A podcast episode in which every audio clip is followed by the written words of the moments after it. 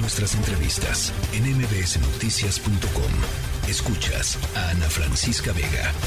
La Organización Mundial de la Salud dijo hoy miércoles que el COVID-19 se mantiene como una emergencia mundial, dice la OMS, hay pues chances de que la, el virus, que ha mostrado ser por supuesto muy resistente y muy mutante, pueda evolucionar a eh, pues a, cepas eh, eh, peligrosas para, para el resto del para la humanidad. en México y en muchos países del mundo em, se ha comenzado ya a suprimir o a eliminar el uso del cubreboca, sobre todo eh, en espacios abiertos, pero también en espacios cerrados bien ventilados. Eh, y, en este contexto, evidentemente, pues la vacunación se hace central para tratar de contener eh, nuevas evoluciones de, este virus. Vamos a hablar sobre la Ciudad de México, vamos a hablar sobre lo que está pasando con la vacunación a, niñas y niños aquí en la Ciudad de México porque la verdad es que cuando uno se asoma a ver las cifras de la vacunación de niñas y niños en el país,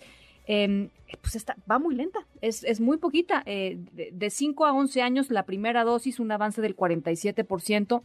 La segunda vacuna, el progreso reportado es de menos del 9% en todo el país.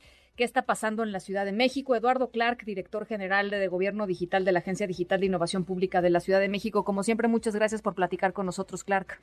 Hola, Ana. Igualmente, siempre es un gusto acompañarlos. ¿Cómo, ¿Cómo ves la vacunación aquí? Platícanos las, los numeritos.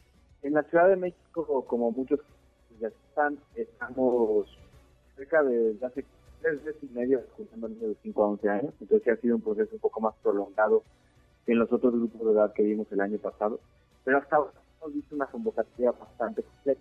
Hoy todos los niños de 5 a 11 años han tenido la oportunidad de ponerse la primera dosis. Tenemos cerca de 650 niños de 5 años en la Ciudad de México.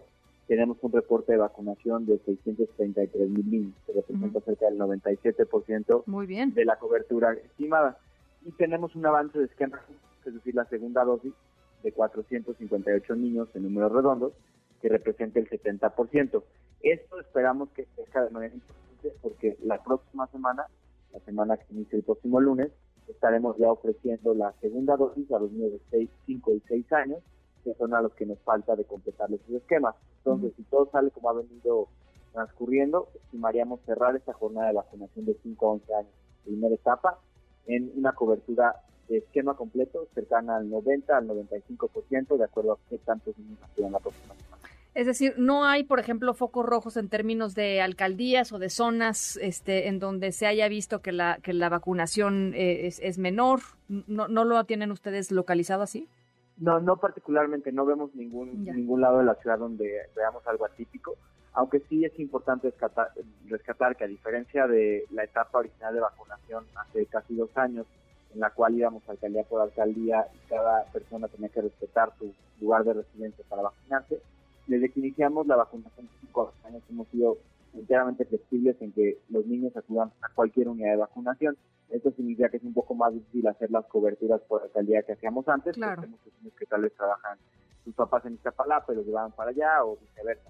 También una cosa que sí, en aras de la transparencia, sí es importante que esta cobertura que les llamo, que les comentaba, el 97%, contenta a todos los niños que se han vacunado en la Ciudad de México, que ya no estamos siendo restrictivo sobre el lugar de residencia. Es, posible que un porcentaje de esto, yo estimaría cerca del 10%, porque fue lo que vimos en la vacunación de adultos, sean residentes de otras entidades federativas, particularmente del Estado de México, lo que nos llevaría a una cobertura de vacunación cercana al 90%, yo creo que ya somos un poco más eh, estrictos sobre la realidad de que residentes de la ciudad son vacunados, que de todos modos sería, de lo que yo conozco, la cobertura más alta de vacunación del país. Eh, dos preguntas que, entiendo, por, supuesto, no quedan, eh, eh, no son responsabilidad única del gobierno de la Ciudad de México, pero sí me interesaría saber si, si ustedes han estado en pláticas con el gobierno federal en torno, en una primera instancia, a una vacuna de refuerzo para niños de 5 a 11 años eventualmente. Y por otro lado, una vacuna de refuerzo que proteja contra las nuevas cepas de Omicron, estas nuevas vacunas bivalentes que se están eh, de, desplegando como refuerzo en muchos países eh, del mundo, Clark? Hasta ahora nosotros lo que tenemos conocimiento es que no se prevé en el muy corto plazo modificar el Programa Nacional de Vacunación para incluir refuerzos a, menores de edad.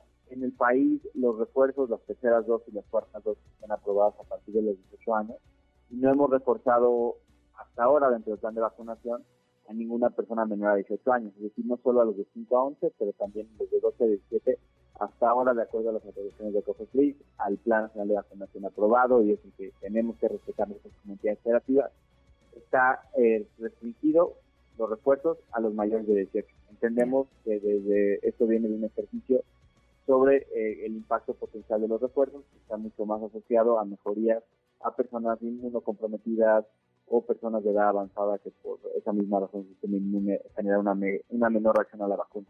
Tampoco eh, tenemos conocimiento si en este momento está trabajando en adquirir la vacuna bivalente, pero es algo que de hecho en el resto del mundo sigue teniendo una cadena de suministro relativamente apretada y entendemos que pues de hecho Estados Unidos inclusive es de los pocos países que ya la aplica porque así como nosotros vivimos hace dos años un poco ese crunch de poca oferta, mucha demanda de vacunas, pues estamos viendo algo similar con la bivalente alrededor del mundo. Ya. Ahora, eh, finalmente eh, se, ha relajado el uso del cubrebocas, uno lo puede ver, eh, y no, nada más en la Ciudad de México, en, todo el país y en el resto del mundo también.